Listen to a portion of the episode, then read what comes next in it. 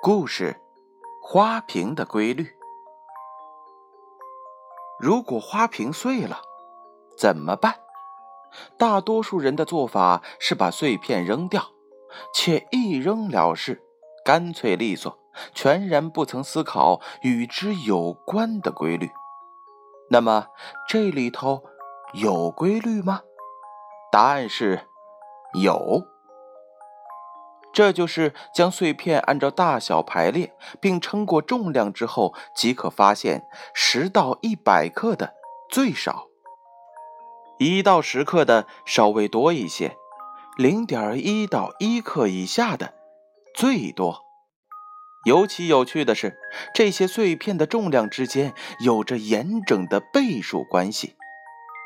即最大碎片与次大碎片的重量比为十六比一，次大碎片与中等碎片的重量比为十六比一，中等碎片与较小碎片的重量比为十六比一，较小碎片与最小碎片的重量比也是十六比一。于是，发现这一倍比关系的人，便将此规律用于考古研究或天体研究，从而由已知文物陨石的残肢碎片推测它的原状，并迅速恢复它们的原貌。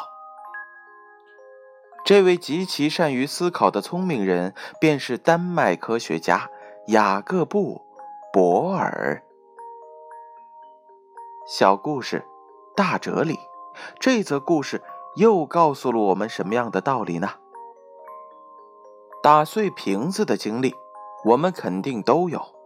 可是，当包含其间的规律从我们身边淘气的溜走时，我们拥抱过它吗？答案是没有。那么，原因究竟在哪里呢？就是因为我们的迟钝。如此看来，花瓶碎了。并不可怕，可怕的就是千万别一不留神儿把我们的聪明给打碎了。故事《花瓶的规律》由建勋叔叔播讲。